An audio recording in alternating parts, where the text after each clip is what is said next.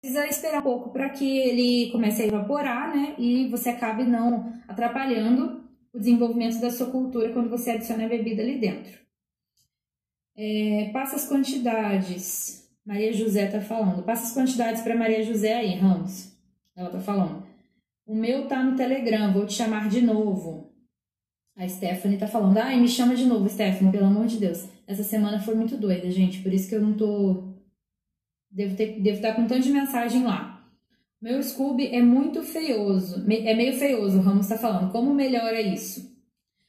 Olha, essa questão da, da, do aspecto do Scooby, às vezes tem a ver com a própria cultura, com o chá que você usa, se ele for mais escuro. É, ou também com essa questão do tempo de F1, porque os Scoobies que eles se formam na F1, eles vão ser totalmente variados de tamanho, espessura, de acordo com o tempo que você deixa ali para que isso aconteça. De acordo com a movimentação do vidro também, talvez você esteja pegando muito por cima ali o líquido e não utilizando uma torneira, e aí você acaba atrapalhando a formação dele. Mas depende de, do que, que feioso significa para você, porque às vezes ele tá tipo irregular. Irregular, a maioria das vezes, tem a ver com a movimentação é, e com essa questão do tempo de F1. Porque se você tem uma F1 curta, não vai dar tempo dele se formar todo ali bonitinho e tal. É, também tem a ver com a quantidade de bactérias que formam o Scooby, né? Acetobacter chilineo. Tem culturas que tem mais ele, tem culturas que tem menos. Então, isso também é uma questão de estimular. Às vezes, você não está com um ambiente tão adequado para que elas estejam ali presentes, super trabalhando. Elas precisam de oxigênio, então elas precisam estar bem perto da borda ali. É, fermentadores que às vezes são muito compridos e você usa um nível muito baixo dele e aí fica longe do oxigênio externo, isso também atrapalha a formação do Scooby e o estímulo dessas bactérias. É, então, são algumas coisas. O chá preto também é uma coisa que deixa os Scoobies mais escuros, mas isso não tem a ver com, é, com a vitalidade deles. Eles, se eles forem mais claros ou mais escuros, isso vai depender totalmente da, do chá que você está usando. Então, pode ser que eles sejam do, das duas formas, isso não vai interferir. É, então, assim, é, se você vê isso, coloca assim exatamente como ele aparece, o que realmente acontece, e aí eu vou conseguir te dizer de forma mais assertiva. Daniela tá falando, fiz a solicitação para comprar não tive retorno. Me manda uma mensagem no. Peraí. Daniele Beducci. Pode deixar que eu vou entrar em contato, Dani. Esses cubos estão acabando super rapidinho, mas eu tô com alguns ainda e aí na próxima semana já vai ter mais para atender todo mundo. Meu F1 chá de arranque é meio gaseificado, o meu também, graças a Deus. Eu acho assim super lindo quando eu tiro assim, tá aquele gás, eu fico bem feliz. Eu ganhei meu Scooby já tem tempo e o bichinho ainda tá que tá. Já dei muitas mudinhas, que legal. Elisângela, por que o Scooby fica muito fino? Olha, Pode ter a ver com essa questão que eu falei, o tempo de fermentação. Às vezes a sua F1 está muito curta e aí acaba não dando tempo. Pode ser a atividade da cultura, se você deixa, mesmo com uma F1 longa, ele não forma como deveria, significa que a sua cultura está lenta. Então, procura ver se você está tratando ela super bem, se você está alimentando como deveria, se você está pegando esse Scooby, de onde você está tirando ele. Às vezes, tá aumentando muito o nível de exigência, colocando uma quantidade grandona de chá, e pouco Scooby ali dentro, e aí acaba que ele não consegue é, colonizar aquele chá todo. Então, é, vê direitinho o que, que você pode estar fazendo para dificultar a forma como ele sente o ambiente. Pode ser também a qualidade do chá. Tem um super parceiro que é a Chadô, que eles vendem o chá que eu uso. E vendem também o Amaya, que é um chá brasileiro muito bom. O que eu uso é o Yamamotoyama orgânico, na Shadow tem, tem o quilo, então assim, um chá super confiável, você consegue manter seus scoobies super bem, eles amam e o chá fica bem clarinho, do jeito que eu gosto. E aí a kombucha dá para você brincar bastante com sabores quando você tem um chá mais claro. O Scooby que você vende é o canadense, Washington Barreto. Tem canadense e tem americano. A minha de pêssego não fica com sabor nem a de morango. Angélica tá falando. Pode ser a quantidade e pode ser o método que você está usando. O método que eu mais gostei foi pêssego desidratado ou o suco integral de pêssego. Quando eu coloquei a fruta mesmo, eu não achei que deu um resultado tão bom. A de morango tem uma receita aqui na página que você vai olhar lá e que tem super gosto e cor de morango, que um processo que é, você ferve a fruta e assim ela libera melhor esses sabores e a cor. Então aí você vai conseguir fazer uma kombucha de morango melhor. Gengibre e cúrcuma fermentam muito.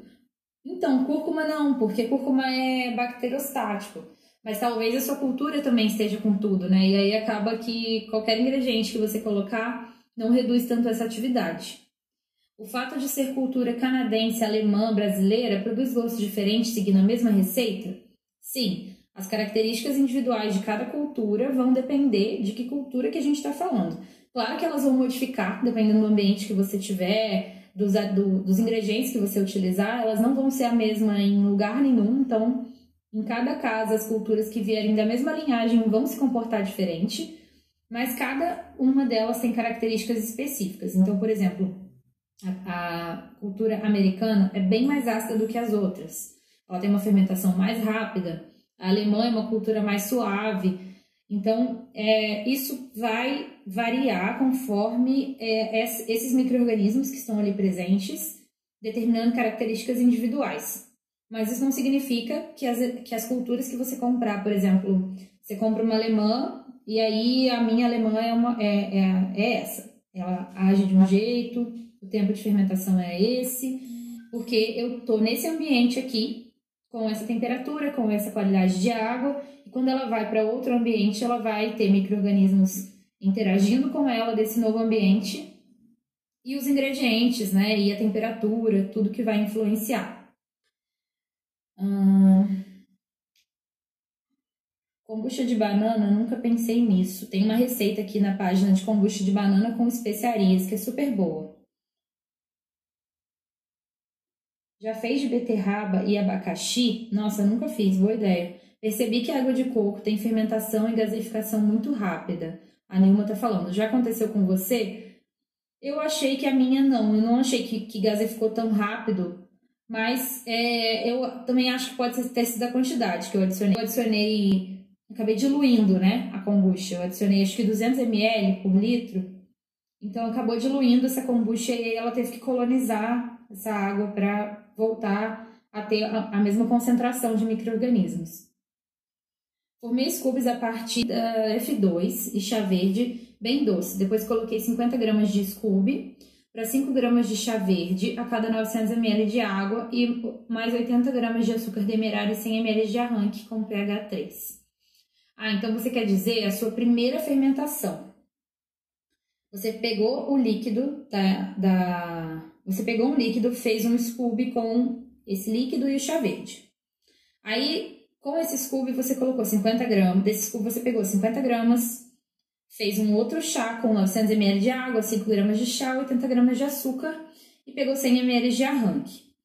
Pode ser que, como sejam suas fermentações iniciais, o seu arranque ainda esteja bem ácido. Então, pode ser que, com o passar do tempo, ele comece a ficar menos ácido e aí as suas fermentações vão responder melhor.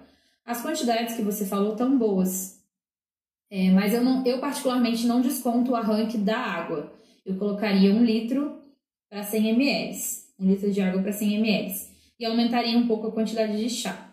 Mas o que você fez está certinho. É só essa questão de você fazer mais vezes para que o pH do arranque volte a, é, comece a estabilizar e não gerar esse sabor tão ácido no início da fermentação. Hum... Gente, se vocês tiverem alguma pergunta sobre esse processo, sobre gaseificação, é, que é o tema da aula de hoje, né? Sobre como, sobre o que fazer quando a bebida não gaseifica, gaseifica, enfim, falar sobre essas etapas, Podem ir colocando aqui que eu tô olhando, tá? Qual a quantidade certa para se colocar na kombucha? Quantidade certa de, de, de, de suco, de fruta? A pergunta é da Leidiane. Qual a diferença entre garrafa PET e de vidro para comercializar? Olha, eu acho que assim, a, a, a PET vai ser mais fácil de você identificar a segunda fermentação, de você identificar o ponto de refrigerar, né? quando realmente o gás se formou ali. É, a de vidro, você vai precisar de outras formas de identificação, como uma PET piloto ou um manômetro. Então, acaba sendo uma coisa um pouco mais trabalhosa, né, com relação a isso.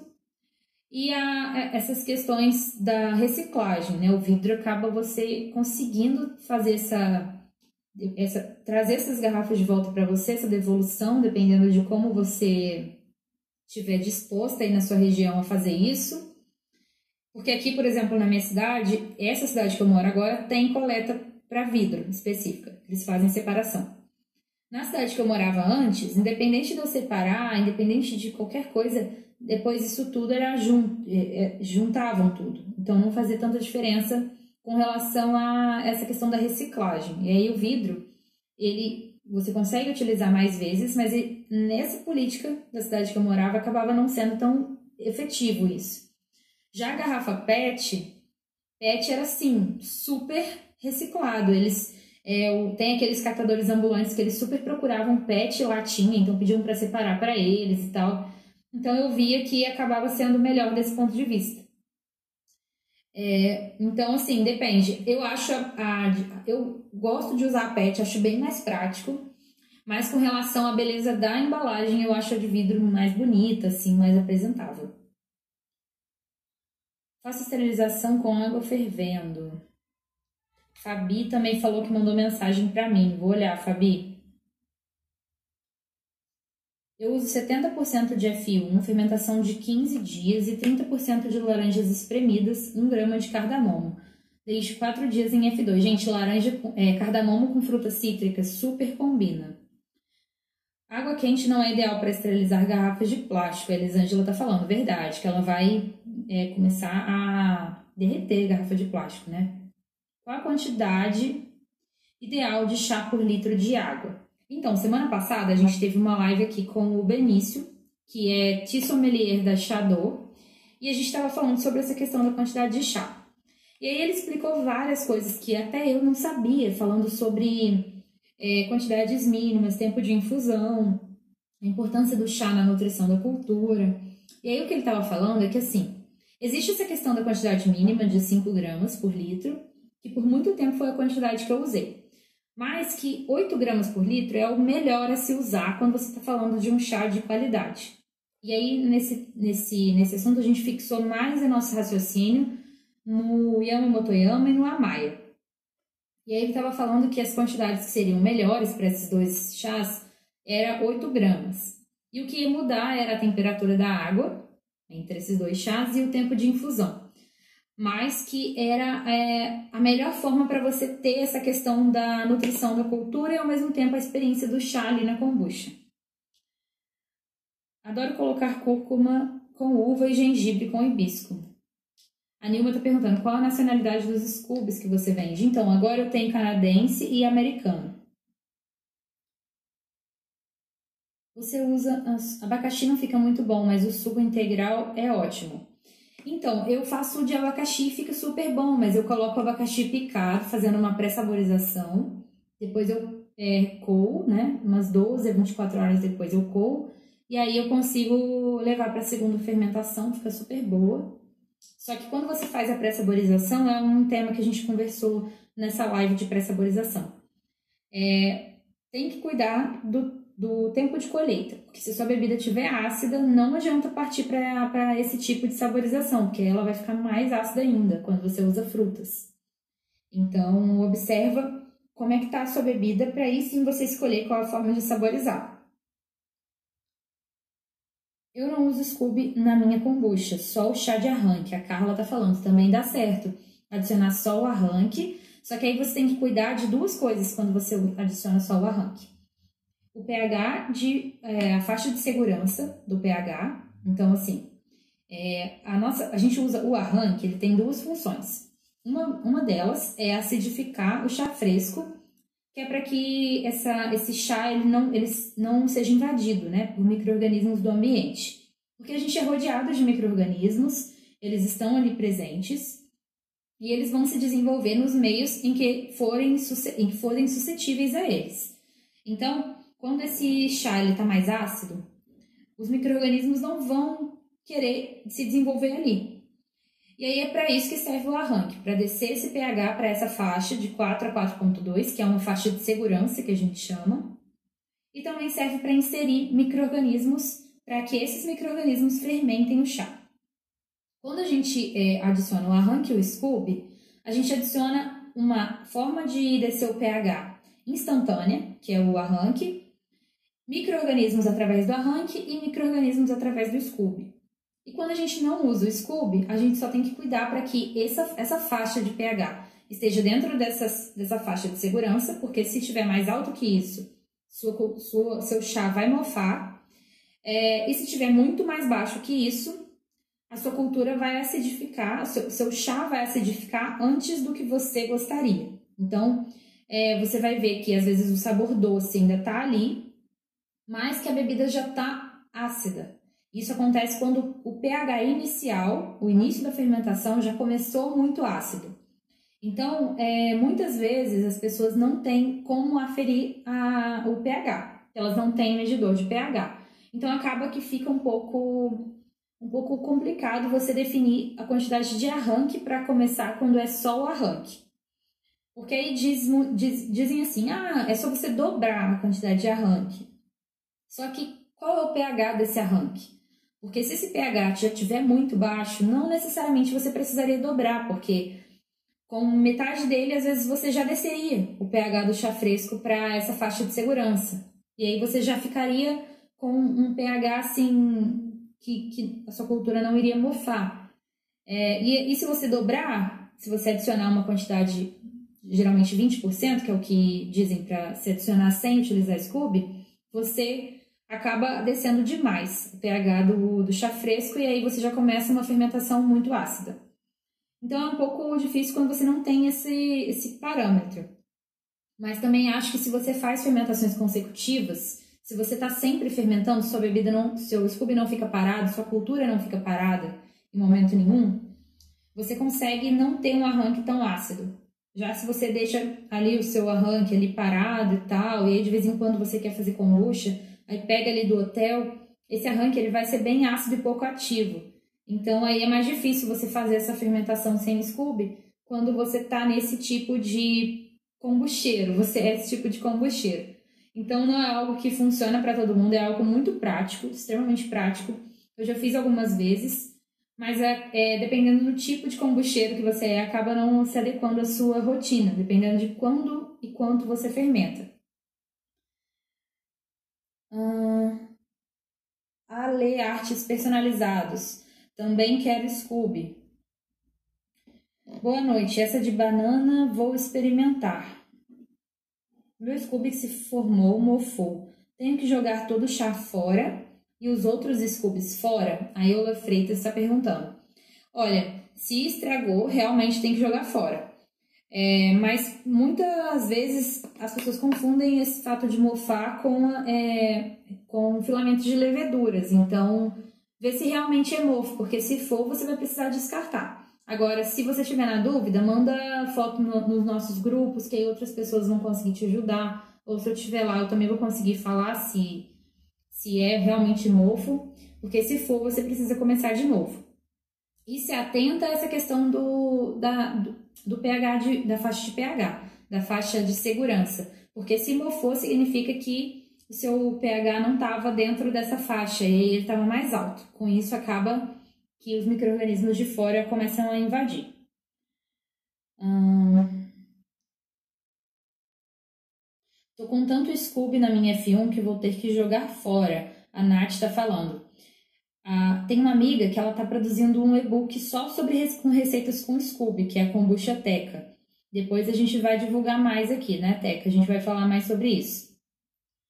A Lê tá falando, não jogue fora, doe, verdade. Mas às vezes acaba que é tanto, né? E que muitas.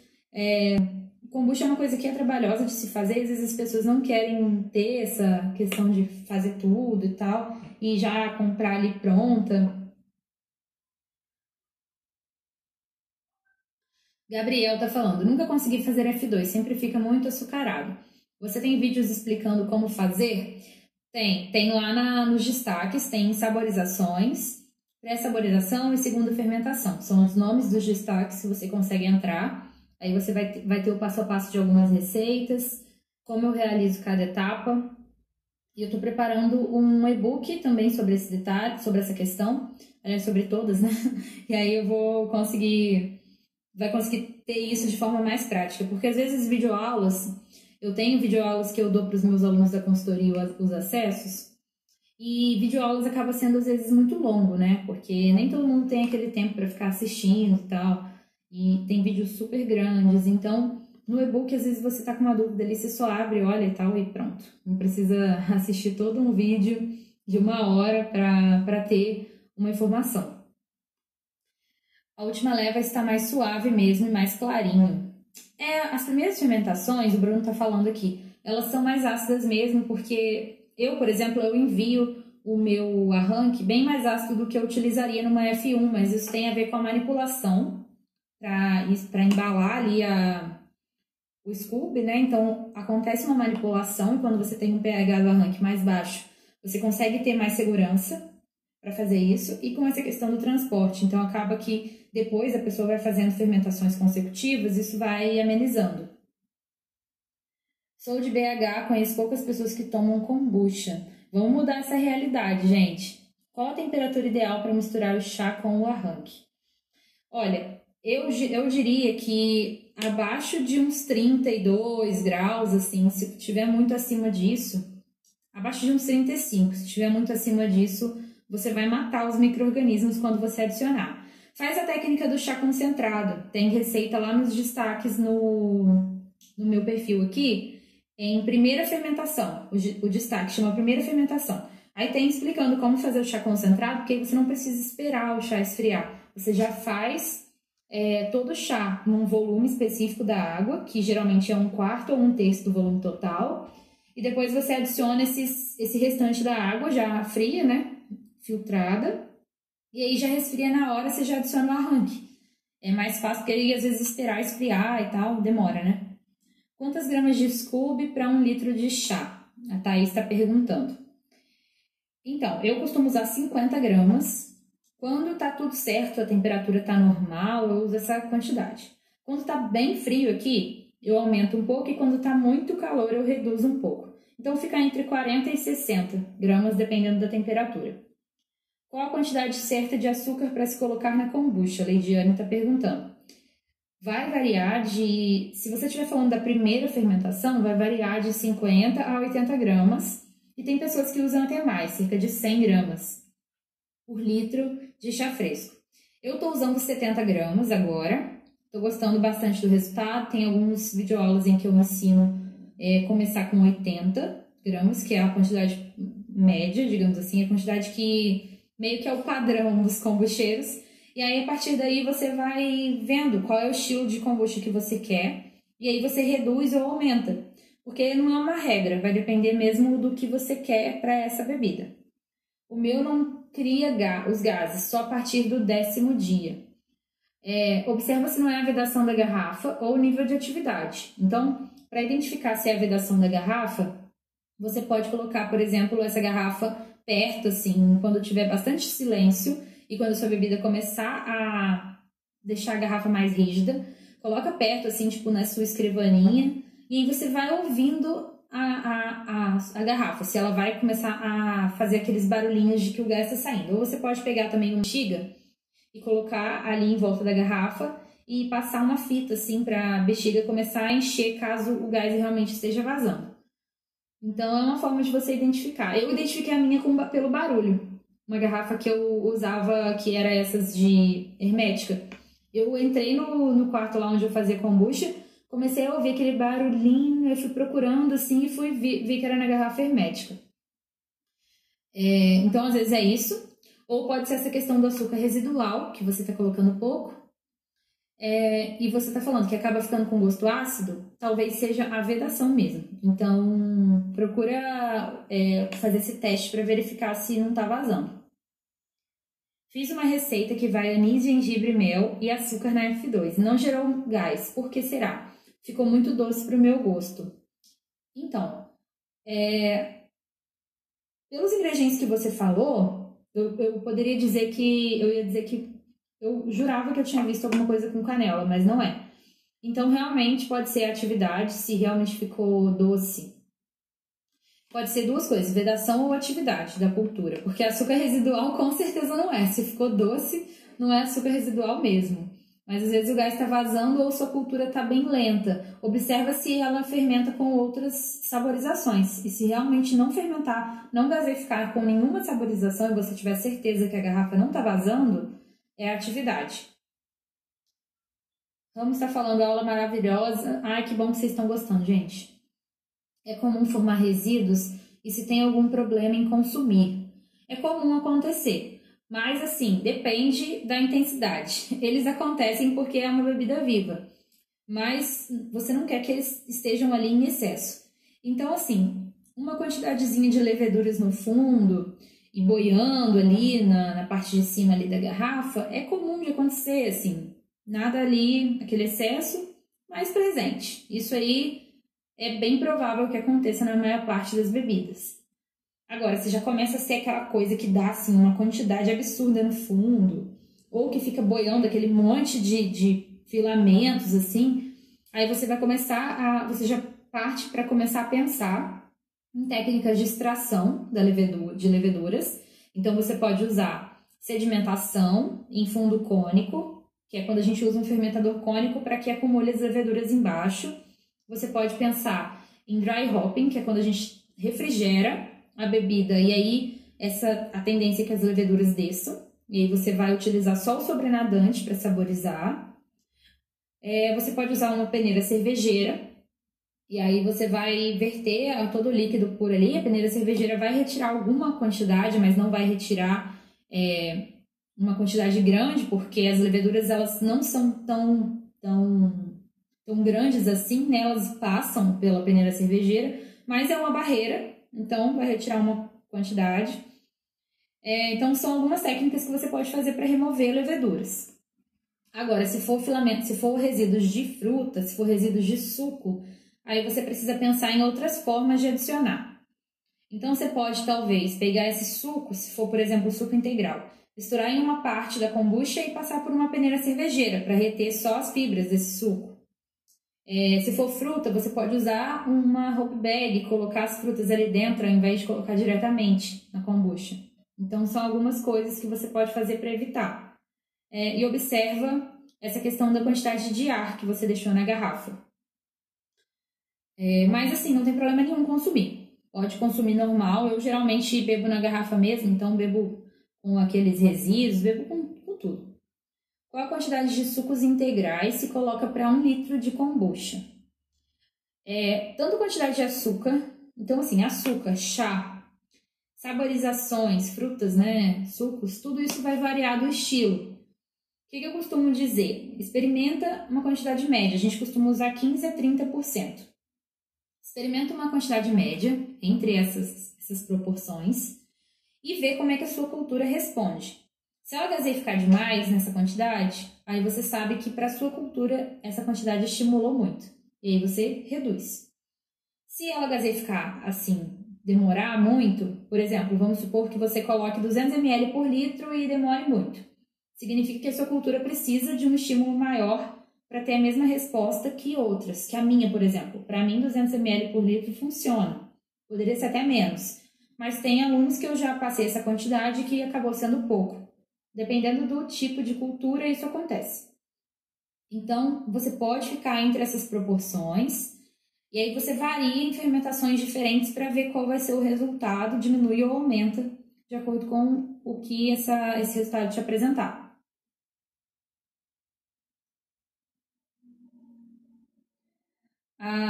A, Lê tá falando, a Lê Normando, que live maravilhosa, parabéns. Nossa, tô super feliz, gente, vocês estão gostando. Eu sempre acho que acaba que a gente cai em outros assuntos, né? Mas tá bom, né? Se é a dúvida de vocês, estou super feliz.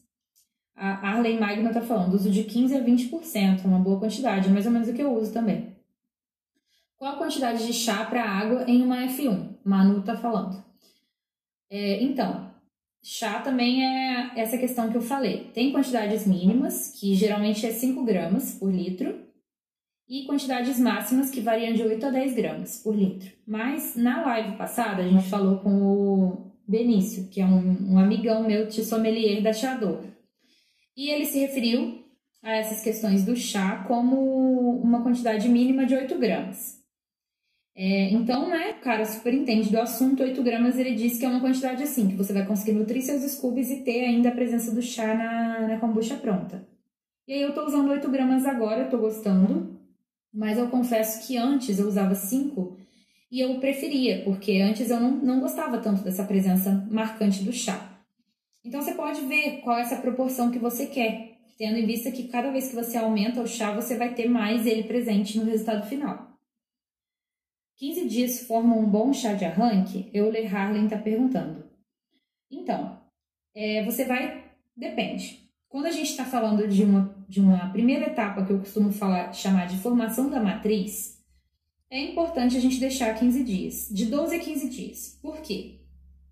Porque essa é a primeira vez que a, que a cultura está tendo contato com a água que ela vai que ela vai usar, né, como, como meio daqui para frente e também com o ambiente, temperatura, é, micro-organismos do ambiente. Então, isso é uma fase de adaptação e é por isso que a gente faz essa primeira etapa mais longa. Daí para frente, não necessariamente você precisa de um arranque com 15 dias. Isso vai depender da, da, acidez que você quer na sua bebida final. Então, quanto mais dias você deixar sua bebida fermentar e usar essa bebida como arranque para a próxima, mais ácida essa bebida vai iniciar a fermentação. E talvez você não queira isso. Então depende. É, você pode usar o arranque da fermentação anterior, você pode usar o arranque de outras fontes, como do hotel, de outros lugares. Mas tendo em vista que o arranque é importante que ele tenha atividade alta, então bom nível de atividade é, e uma acidez que seja considerável. Não seja muito ácido, tipo abaixo de 2,5, 2,8 assim para baixo, nem muito alto, acima de 3,5, 3, de 3,3, 3,4 para cima já é um arranque com pH muito alto. Então você precisa cuidar disso para que o seu arranque consiga descer o pH do chá fresco sem acidificar demais, mas fornecendo os micro-organismos que ele precisa fornecer. É, então, tem essa questão do, do tempo de fermentação inicial, da formação da matriz, isso é uma coisa. E tem o tempo de fermentação da F1, e isso é outra coisa. E aí, nesse caso, você vai usar o seu arranque da, da F1 anterior ou do hotel, dependendo do que você tiver e dependendo da atividade desses, dessas culturas, desse líquido. É, Gia ótima, super atenciosa. Ah, é verdade. Maria José, a gente a gente já, já teve muito contato, né, Maria? Inclusive, eu falei para ela que ela é uma das pessoas mais sortudas, que ela ganha muito sorteio, gente. Se vocês quiserem ganhar um sorteio, vocês pedem para ela participar para vocês. Que ela é uma pessoa muito sortuda. Você não falou sobre saborização com extratos, explica aí. A Nilma tá falando. Então, eu, a gente conversou sobre saborização na aula passada. Mas, saborização com extratos, basicamente. Será que eu não falei a aula passada? Já não me lembro. Mas vamos lá. Saborização com extratos, é, você vai colocar.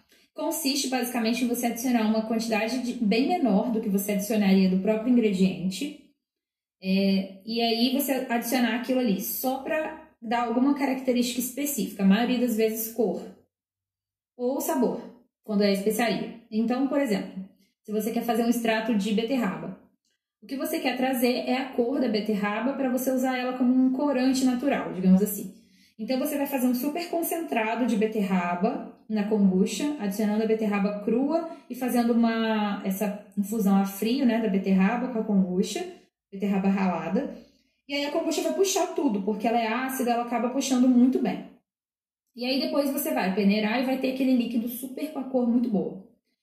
E aí nisso você vai pegar uma pequena quantidade desse líquido e vai adicionar na kombucha que você quer saborizar, para que a cor da beterraba fique na kombucha, mas assim, usando uma quantidade bem menor. Então, você utilizaria assim, uma, uma duas colheres de sopa, já daria uma cor mais rosinha para um vermelho. É, e a mesma coisa serve para quando você faz um extrato com especiarias. Então, por exemplo, se você fizer um extrato de canela, você vai adicionar bastante canela, uma quantidade de kombucha e vai deixar extrair a frio. O sabor vai passar para kombucha e aí você vai adicionar uma pequena quantidade desse extrato de canela na kombucha já pronta para fazer a saborização. Então, por exemplo, fez uma kombucha de banana e aí quer que tenha o sabor de canela também. Você vai pegar um extrato e aí você vai adicionar aos pouquinhos ali uma colher, assim, mexer, experimentar. E aí você vai perceber que você consegue controlar melhor o sabor que vai ficar quando você adiciona o extrato do que quando você adiciona a própria canela ali dentro. Porque aí você precisa deixar horas e às vezes quando você prova já não tá mais com o gosto que você queria, já passou. E aí nesse caso você consegue controlar. Então, é, é uma forma de você saborizar, não dá para usar com tudo, não dá para você fazer, por exemplo, um extrato de fruta. Você vai precisar de outras características da fruta que você não vai conseguir adicionar como extrato. Então, é, depende do ingrediente. Tem ingredientes que é super bom você fazer porque isso retira os resíduos dos ingredientes. Então, por exemplo, espirulina. O extrato de espirulina é ótimo, porque a espirulina dá muito resíduo, dá aquele pó embaixo, fica horrível. Desculpa. E aí, quando você adiciona o extrato, você faz o extrato com esse ingrediente, você tem só a cor que você quer que você queria dar inicialmente. Então, isso ajuda bem a você conseguir usar mais ingredientes. Onde encontra o chá Maia? A Daiane está falando, no, no, site da Chadô. www.chadô, se escreve Chadô mesmo, é, .com.br, lá vai ter a Mai, a Motoyama, Sítio Shimada, tem muitos chás bons. Qual a temperatura da água e tempo de infusão para chá da Maia? Olha, a temperatura da água, pelo que o Benício estava me explicando, a Maia precisa de uma temperatura alta e um tempo de infusão curto. Então seria menos de 5 minutos. Eu, se eu não me engano, na live ele falou acho que 2, 3 minutos, uma coisa assim e temperatura alta, que seria uns 80, 85 graus. Mas tem uma live só sobre isso, lá no Drive, aí você consegue ver ele falando mais detalhes. Qual a característica do canadense? Ele não é tão suave quanto o alemão, eu acho que ele está no meio termo ali entre o americano e o alemão, mas é uma, é uma cultura que super se reproduz, se reproduz muito bem. O alemão é muito. O alemão é meio assim difícil de lidar com relação a isso, porque ele é muito sensível a mudanças. O canadense eu já não acho, eu acho ele bem assim, sabe, duro na queda. É, super gaseifica. Então só tem esse detalhe da questão da, da acidez, que não é tão suave quanto o alemão, mas eu tô super gostando. Hoje abri minha primeira kombucha com suco concentrado de goiaba, simplesmente maravilhosa. Que bom! Nunca fiz com goiaba? Não sei se eu fiz, não me lembro. Já fiz kombucha de tanta coisa, né, gente, que eu já nem, nem tô sabendo mais. O chá é o, chá é ideal, qual temperatura para misturar no arranque? Ah, aquela pergunta que você fez eu, eu coloquei mais, mais na frente, mas você coloca mais ou menos quando o chá fresco tiver entre 35 para baixo, mais quente que isso, você vai acabar matando os micro-organismos do arranque. Se a kombucha vinagrar, posso acrescentar mais um pouco de chá com açúcar e deixar mais dois dias para equilibrar um pouco o sabor? A Adélia está perguntando. Olha, pode, acho que sim, mas eu não sei se todo esse açúcar. Porque assim, muitas vezes você precisa adicionar muito chá fresco para subir, subir um ponto no pH. Então, às vezes, dois dias, por exemplo, não vai ser suficiente para consumir o açúcar residual desse chá fresco e você ainda vai fazer uma saborização. Então, talvez eu faria um chá com bem menos açúcar do que eu utilizaria na F1 e aí deixaria fermentar mais uns dias e aí sim levaria para essa etapa. Gente, eu começo a falar muito, me dá uma tosse danada. Quantos dias seria o ideal para F1? A Liz está perguntando. Eu não acho que tem essa questão do dia, do tempo, né? Eu acho mais que você precisa acompanhar e provando, vendo qual é o tempo que sua cultura leva nas condições que ela tá, porque cada temperatura vai interferir de um jeito na fermentação. Então, aqui pode ser uma temperatura amena que vai fazer com que minha cultura leve 10 dias para fermentar e que isso esteja totalmente fora dessa realidade aí.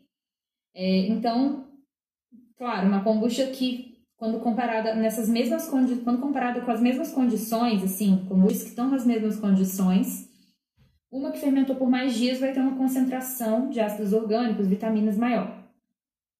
Só que eu acredito mais na questão de como você vai consumir essa bebida e de quanto vai ser prazeroso isso. Porque não adianta você deixar uma kombucha fermentar super 15 dias e depois ficar horrível. E aí, não, o tempo tá ótimo, falaram para mim que é 15 dias. Mas aí você não vai conseguir beber, porque vai virar um vinagre. Então depende da cultura, da temperatura, do ambiente em que ela tá, dessas condições, como eu falei. A quantidade de Scooby, muitas vezes a quantidade de Scooby está muito grande e aí acaba que fermenta muito rápido. Hum...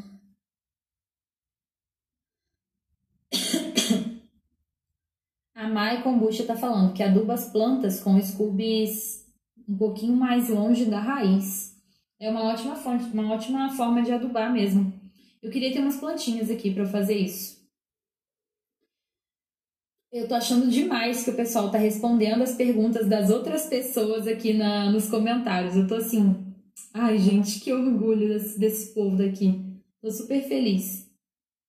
A Thaís colocou, a Ander colocou resposta aqui para perguntas sobre como identificar o ponto de colheita. Hum, hoje 85 litros, mortinha, amanhã mais 80. A Mai Kombucha tá falando, uhul, sucesso, parabéns. Assisti a live do B e não entendi o tempo que deixa o chá antes de coar. Então, é, o Yamamoto Yama, ele falou que eu deixo mais do que o necessário, porque depois de 5 minutos, eu deixo 10 minutos do Yamamoto Yama. Ele estava me explicando que acima de 5 minutos só extrai tanino e que tudo que precisava extrair com relação às características do chá já é extraído em 5 minutos. Só que o tanino também é ótimo para a formação do Scooby, ele é ótimo para essa nutrição. Então, que isso ajuda bastante, ele me disse. E eu continuo usando esse tempo, meus Scoobies ficam super lindos, ficam, então, assim, cada vez mais bonitos, eu tô super feliz. E ele falou que não tem problema usar esse tempo, por conta dessa questão do tanino, que também é uma coisa, assim, legal na medida, né? Quando começa a extrair demais, acaba ficando amargo. É... Já o amaia, o tempo de infusão é bem menor. Então, eu acredito que seja bem menos de 5 minutos, já que o Yamamoto Yama é 5, o ideal. Eu uso 10, mas ele disse que 5 seria o melhor, para você não extrair tanto tanino. Então, eu acredito que o Amaya ele deva colocar como uns 2, 3 minutos assim. Mas lá tem uma parte que eu falei para ele, eu perguntei assim, ah, B, qual é exatamente a, a temperatura, o tempo? Ele falou mais sobre isso. Depois eu vou pedir para ele gravar um vídeo, um story, e eu compartilho aqui para vocês é, falando com mais detalhes disso, dessa questão do Amaya e do Yamamoto Yama. Não pode congelar Scooby? A Nájila está falando. Não, congelar Scooby não pode. Você vai matar, você vai fazer uma seleção de micro-organismos quando você congela. Alguns vão sobreviver, mas como você vai matar a grande parte, não dá para saber o que, foi, o que foi preservado na sua cultura. Apesar da estrutura física do Scooby continuar ali, muitos micro-organismos, como a, a cultura é uma kombucha mista, muitos micro-organismos vão morrer. E aí a sua cultura não vai voltar nunca mais a ser como era. Adoro você e a Dani, super dedicadas e explicam muito bem. Que legal, eu também adoro a Dani. Angélica Silva está falando. pH ideal é de 4 a 4.2 de arranque? Não, 4 a 4.2 é a faixa inicial de fermentação. Então o seu arranque tem que estar mais ácido, porque senão você não vai conseguir atingir essa, essa, esse pH. Eu costumo arranque de mais ou menos uns 3. E aí eu coloco ali, e aí ele, eu vou adicionando até que meu chá fresco atinja esse pH, 4 a 4.2. É... Gi, pode repetir o pH ideal para F1? Quando você começa uma fermentação, você tem que começar numa faixa de 4 a 4.2 para você estar tá dentro dessa faixa de segurança. E na colheita, a faixa padrão, assim, digamos, mais utilizada, é de 3,2 a 3,5. Mas depende do estilo de kombucha. O mínimo, segundo o PIC, é 2,8 para colheita. Faço com chá concentrado e depois adiciono água gelada. O Ramos está falando. É uma ótima forma de você é, agilizar o seu processo, né, gente? Porque senão demora muito para esfriar e você ainda corre risco de contaminação. Aos poucos estou conseguindo fazer mais pessoas consumirem kombucha. A Sula tá falando, que legal, tô super feliz. Perdi a live com o Benício. Qual a temperatura da água e tempo de infusão para o chá da Maia? A Miriam tá falando. A temperatura da água, ele falou que é uma temperatura alta e um tempo de infusão baixo. Então, é 80 a 85 graus com tempo de infusão, acredito uns 2 a 3 minutos, mas eu vou confirmar com ele e ponho aqui nos stories para vocês. Tem uma colega que utiliza Scooby de fermentação de maçã quando ela faz vinagre. Dá certo isso? Não gostei muito das kombuchas dele, não.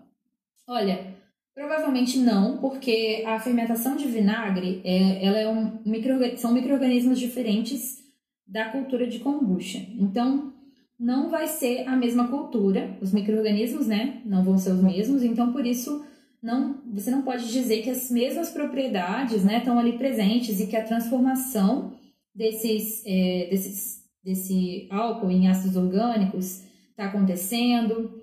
É, muitos desses desse processo de, de formação de vitaminas, de ácidos orgânicos, se deve tanto ao chá quanto aos micro-organismos que estão ali. Então, o chá tem já características que, em que os micro-organismos atuam e promovem essa transformação, e aí formam os benefícios que a gente consome, né? Ácidos orgânicos e vitaminas e muito também se deve aos micro-organismos que estão ali presentes. Então, como eles são outros, é, não vai ser a mesma coisa, vai ser totalmente diferente. Então, eu acredito que fique bem, realmente o sabor seja mais ácido, talvez, né?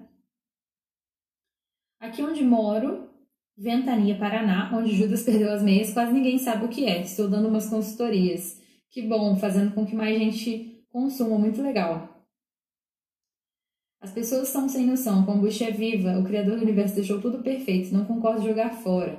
Algumas pediram para mim, doei, disseram que criou mofo e me vieram me pedir, não doei. É, assim, muita gente acaba não tendo tanta informação também, né? E às vezes quando a gente doa, a gente, a gente acaba se comprometendo a fornecer essas informações para as pessoas, porque acaba não sendo só você fornecer aquela cultura mas fornecer também as informações para que as pessoas consigam continuar e não desistir, porque quando você não sabe exatamente o que fazer, muitas vezes é mais fácil você desistir, deixar aquilo lá e tal, sabe, sem, sem continuar. Porque você não sabe como, como fazer com que atone. Então, às vezes, é, se você de repente preparar um escritinho assim, com algumas, algumas, é, algumas coisas assim que as pessoas precisam saber mais básicas, já é uma forma de você fazer com que mais pessoas continuem. Mas realmente é um trabalho de formiguinha, bem aos poucos. E aí você também pode colocar assim escrito assim, é, uma, a receitinha né, do chá que você usa, e aí coloca assim embaixo a página aqui, que as pessoas podem entrar aqui e procurar receitas, procurar mais informação. Como se sabe que um Scooby morreu? Uma pergunta muito boa, que inclusive pouquíssimas pessoas fazem. Como saber que um Scooby morreu? Olha, você vai observar que ele tá assim, totalmente amolecido. Ele começa a ficar bem escuro, bem amolecido. E você começa, você coloca ele dentro do chá fresco e nada acontece. Você tenta meio que ativar ele, colocando ele no meio com açúcar, né, com nutrientes, e você vai perceber que não vai formar película, não vai, a bebida não vai fermentar. Então essa é uma forma de saber que ou ele morreu ou o nível de atividade está muito, muito baixo, e aí às vezes não vale a pena mais você tentar continuar com essa cultura. Mas como muitas pessoas falaram, você pode usar em outras coisas. Qual quantidade podemos consumir durante o dia? Olha, é, quantidade depende muito de organismo para organismo. Tem pessoas que conseguem consumir mais, tipo eu bebo dois, duas kombuchas por dia de 300 ml, estou super bem, me sinto muito bem. Tem pessoas que essa quantidade já é muita e tem alguns desconfortos abdominais quando tomam uma quantidade assim.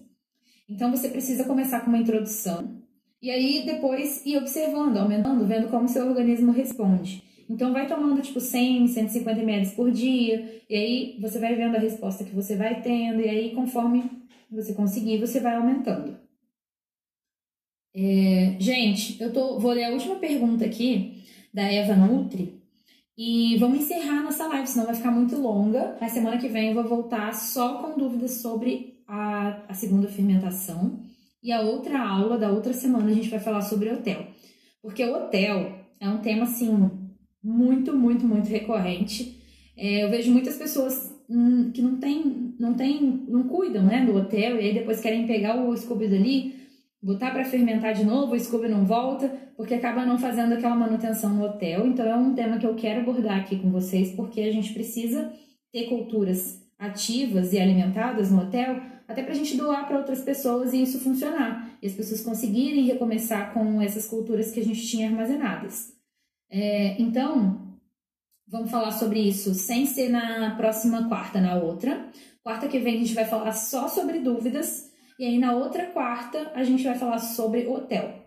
E aí, a, essa aula sobre hotel vai ser a última aula que a gente vai ter nesse conjunto de videoaulas. De repente eu volto com uma aula extra só sobre doação de scoobies, é, como fazer doações para outras pessoas, é, como utilizar os cubos excedentes. De repente eu volto com uma aula extra só sobre isso. Mas então, basicamente, vão faltar duas aulas para a gente terminar pra, basicamente todo o conteúdo, né? Tudo que precisa saber para começar, pelo menos, a fermentar kombucha. E aí, a partir daí, as aulas vão estar lá no Drive. Tem duas aulas que eu vou repetir, depois que todas essas aulas terminarem, porque eu não consegui salvar no dia. Mas aí mais pra frente, depois que a gente encerrar essa etapa, eu vou colocar de novo, a gente faz outra live sobre os temas que acabaram não ficando salvos, tá? Só para ter lá salvo. E aí quem for estudar a partir de lá conseguir estudar o tema mais completo. É, mas eu espero que tenha sido proveitoso para vocês esse tempo que a gente passou aqui. E vamos ler a última pergunta aqui da Eva superiores parei de fazer kombucha por alguns meses. Posso fazer a fermentação por conta da acidez. Como posso fazer a fermentação por conta da acidez excessiva? Devo usar menos arranque e mais açúcar, como por exemplo 80 gramas de açúcar? Essa questão da utilização do açúcar, meio que para fazer assim o Scooby voltar, sabe? Eu, eu, eu percebo que rola essa parada. Só que, se a gente for parar para analisar, não faz muito sentido, porque se você tem uma cultura que ela tá mais há mais tempo parada, que ela tá mais ácida, quanto mais açúcar, mais conversão em ácidos orgânicos. Então eu não aumentaria nem diminuiria nada. Eu faria quando você está muito tempo parado e você quer voltar, o que que eu faria? Eu faria uma primeira fermentação sem intenção de usar esse líquido como bebida. Eu faria uma primeira fermentação só para ter líquido menos ácido para usar como arranque. E aí esse líquido deixaria uns 10, 12 dias. Esse líquido eu utilizaria como arranque aí sim para fazer minha F1. Porque o seu chá de arranque muito tempo parado ali, como um hotel, você vai acabar começando uma fermentação muito ácida e até pouco ativa, porque você deixou ela ali muitos meses.